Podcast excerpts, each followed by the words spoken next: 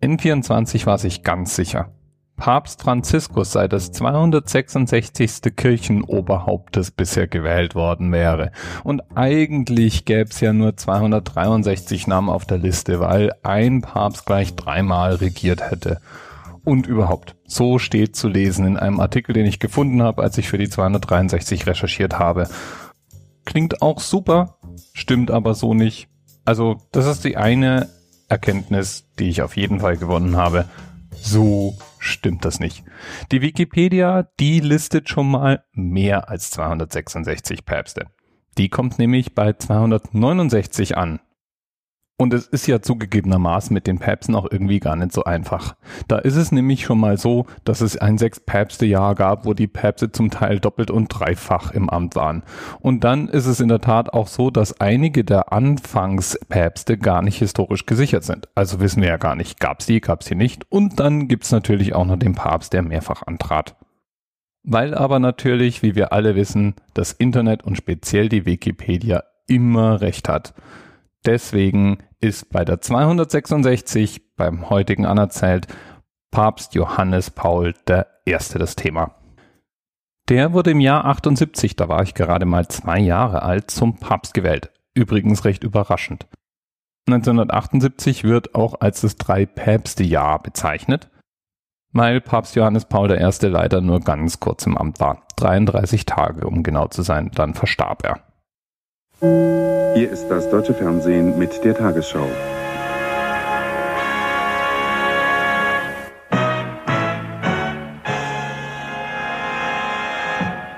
Guten Abend. Nur 34 Tage dauerte das Pontifikat von Johannes Paul I. Der Papst starb in der vergangenen Nacht, wenige Tage vor Vollendung seines 66. Lebensjahres und ohne vorherige Anzeichen eines Leidens. Fassungslos ist denn auch in der Welt die Nachricht von seinem Tod aufgenommen worden.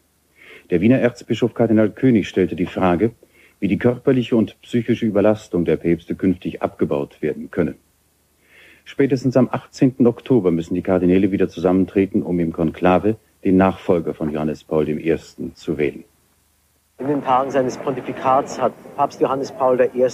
viele Sympathien gewonnen. Offensichtlich ist er ganz friedlich eingeschlafen. Denn die Leselampe brannte noch, als ihn heute Morgen gegen halb sieben Uhr sein Privatsekretär wie im Schlummer fand. Seit heute Mittag ist er in einem Saal des Apostolischen Palastes aufgebahrt und schon heute Nachmittag haben sehr viele Gläubige von ihm Abschied genommen.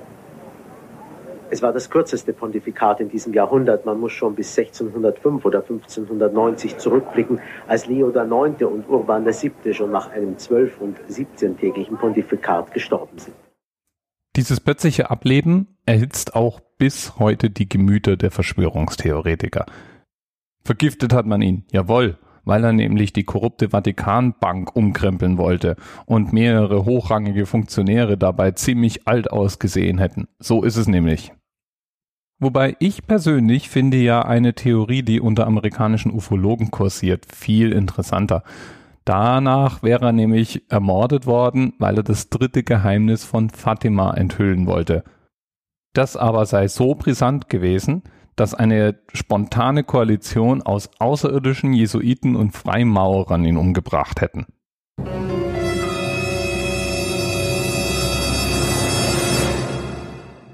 Ja, ist irgendwie auch logisch. Vielleicht waren es auch die Reptiloiden, aber die haben die Freimaurer ja sowieso unterwandert, oder?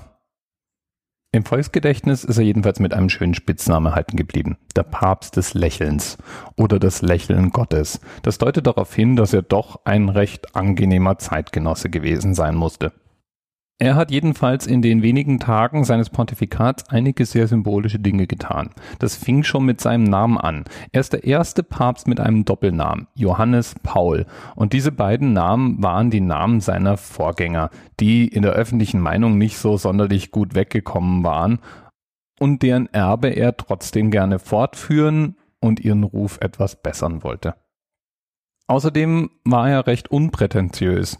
Zum Beispiel gibt es für Päpste die sogenannte päpstliche Sänfte, mit der die zu allen möglichen offiziellen Anlässen getragen werden oder wurden. Und er war der Erste, der die Verwendung dieser Sänfte zunächst mal abgelehnt hat. Er wurde dann trotzdem überredet und hat sie dann auch viermal benutzt, aber das wohl auch nur widerwillig. Und er war ein Papst der Gesten. Viele solcher kleinen Zeremonien und kleinen Traditionen hat er gekippt, um näher an den Gläubigen zu sein. Beispielsweise sprach er sich selbst in Briefen nicht mehr in der Mehrzahl, also im Pluralis Majestatis an, sondern wie jeder andere eben auch mit der ersten Person Singular. Ich. Er verzichtete auf die Papstkrönung, also keine Tiara, die ihm formell aufgesetzt wurde. Er war der erste Papst, der selbst ein Telefon bediente und er war der erste Papst, der den Kniefall der Schweizer Garde beim Vorübergehen abschaffte. Und nach ihm folgten alle weiteren Päpste diesem Vorbild. Wir wissen nicht, was für ein Papst er letztlich geworden wäre, aber vieles von dem, was er davor schon in seinen vorherigen Ämtern gezeigt hat, viele Schriften, die von ihm erhalten sind, deuten auf einen vorwärtsdenkenden modernen Papst hin. Er sprach zum Beispiel auch in seiner Angelus-Ansprache nicht nur von Gott als Vater, sondern noch mehr als Gott als Mutter. So gesehen ist es wirklich schade, dass er nur 33 Tage in diesem Amt wirken konnte. Ruhe im Frieden, Albino Luciani. Der lächelnde Papst. Johannes Paul I. Bis bald.